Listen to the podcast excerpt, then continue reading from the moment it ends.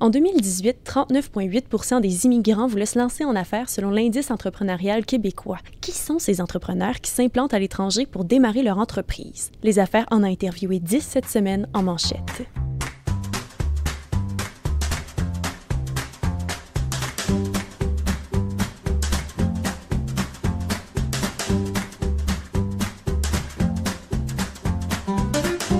Salut chers auditeurs, je m'appelle Catherine Charron. Cette semaine, Claudine Hébert a discuté avec cinq entreprises qui ont été fondées par des immigrants au Québec et le journaliste François Normand, lui, a plutôt parlé avec des Québécois qui ont émigré à l'étranger pour bâtir leur entreprise. François est d'ailleurs avec moi en studio pour nous parler de ce reportage. Bonjour François. Bonjour Catherine. Explique-moi quelle a été la prémisse de cette manchette? Ben, à vrai dire, la prémisse, c'était que, comme tu l'as souligné en, partant, Catherine, on entend souvent l'histoire euh, d'étrangers, d'immigrants qui viennent euh, au Québec, à Montréal, en région. Euh, à Québec, Trois-Rivières, partout, pour fonder des entreprises. Et moi, je me disais, bon, il y a peut-être des Québécois qui fondent des entreprises à l'étranger. Et dans mon compte LinkedIn, je vois souvent passer des, Québécois qui sont en affaires à l'étranger. Et au fil des ans, j'avais déjà fait des, des entrevues. Et là, je me suis fait finalement une liste. J'ai voulu euh, avoir une belle répartition géographique. Donc, je me suis dit, quelqu'un aux États-Unis, euh, quelqu'un en Europe, euh, des gens en Afrique, euh, des gens en Asie. Et finalement, j'en ai trouvé cinq. Une jeune entrepreneur aux États-Unis, deux entrepreneurs euh, en Europe, un en Afrique et deux en Asie. Je te dis deux en Europe parce qu'il y a un papier que je vais faire bientôt sur le web, donc qui s'en vient bientôt. Une microbrasserie Tabernaude sur l'île Dieu en France. Donc, j'en dis pas plus, ça sera sur le web bientôt. Et est-ce que ça a été difficile de trouver ces, euh, ces intervenants-là qui ont décidé de tout lâcher ce qu'ils avaient au Québec pour se rendre à l'étranger et bâtir une entreprise? À vrai dire, j'ai fait un petit appel à tous sur LinkedIn et euh, j'ai reçu plusieurs suggestions. Un ami d'un ami qui m'a dit euh, telle personne, on m'a envoyé des courriels. Donc, j'ai trouvé euh, Carl Bro, fondateur de Semen en Chine, qui est un ingénieur de formation. Caroline Bérubé, elle a fondé un cabinet d'avocats en Chine et à Singapour. Et Madame Bérubé, je la connaissais depuis quelques années, donc c'était facile de la trouver.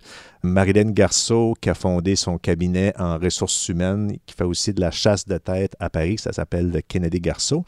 Michel Dubé, qui est un entrepreneur qui est implanté au Sénégal depuis 25 ans, qui a fondé SMR euh, Dubé au Sénégal. Et une jeune entrepreneur de 25 ans, Audrey Castonguay, qui a fondé Wholesome euh, Culture à New York, à Brooklyn, pour être plus précis, il y a deux ans. Donc, euh, voilà. Et qu'est-ce qui explique cet exode de la part de ces entrepreneurs-là? Je pense que le lien commun entre ces cinq personnes-là, c'est le, le goût de l'aventure, c'est le goût d'aller créer une entreprise ailleurs, le goût de voyager. Carl Bro m'expliquait en entrevue c'est que sa femme est d'origine chinoise, donc euh, qui prend femme prend pays. Dans le cas de Mme euh, Garceau, elle a travaillé en, Europe pendant une dizaine d'années pour Capgemini, une grande entreprise française dans les télécoms notamment. Elle a travaillé partout, aux Pays-Bas, en Grande-Bretagne, en France en Slovaquie. Et finalement, elle a décidé de fonder son entreprise euh, à Paris. Dans le cas de Michel Dubé, euh, au Sénégal, euh, M. Dubé travaillait auparavant en Abitibi-Témiscamingue. Il a fait un voyage comme consultant au, au Sénégal, milieu des années 90. C'est là il est tombé en amour avec l'Afrique, donc il a décidé de fonder son entreprise là-bas. petite anecdote, c'est son fils et sa fille sont maintenant avec lui là-bas.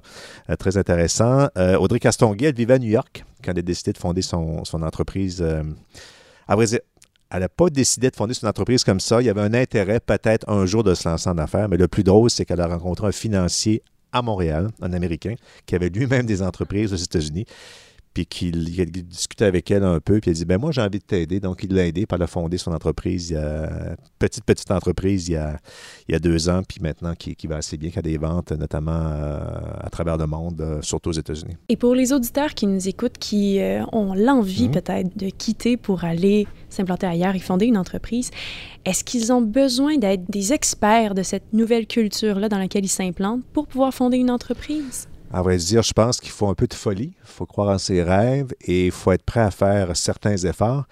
Euh, je vais te donner deux exemples concrets. Carl Bro, c'est assez phénoménal. Donc, il a fondé euh, Semen, euh, je pense, en 2014 de mémoire. Et donc, il a fondé son entreprise. Puis après ça, il a pris trois ans à temps plein pour apprendre le chinois. Donc, il a passé 6000 heures à apprendre le chinois.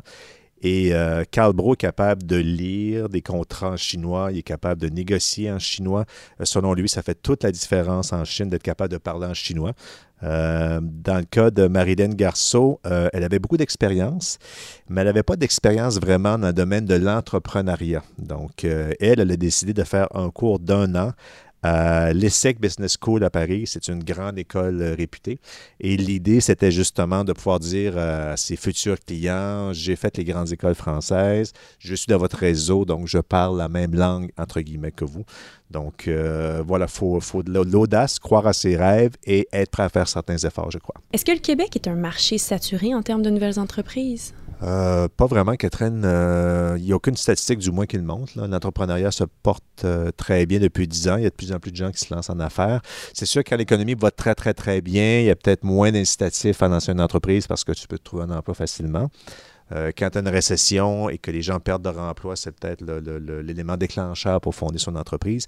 Mais les cinq personnes que j'ai interviewées, euh, six à vrai dire avec le Québécois qui a fondé sa microbrasserie en France, euh, c'est pas des gens qui ont quitté euh, le Québec parce qu'il n'y avait pas de place, qui se sont sentis exclus de l'écosystème entrepreneurial. Ils avaient vraiment envie de vivre une expérience à l'étranger.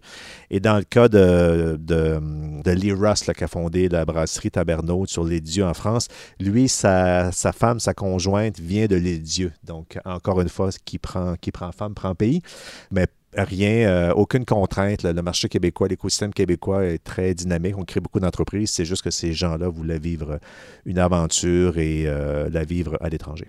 Pour découvrir les cinq entreprises fondées par des expats québécois à l'international et cinq entreprises fondées au Québec par des immigrants, consultez la manchette intitulée Entrepreneurs venus d'ailleurs de Les Affaires qui paraîtra le 9 novembre 2019. Pour ne rien manquer des dessous de nos prochaines manchettes, abonnez-vous à notre contenu sur Spotify, Google Podcast et Apple Podcast et pourquoi pas laissez-nous quelques étoiles au passage. On se retrouve dans un prochain épisode.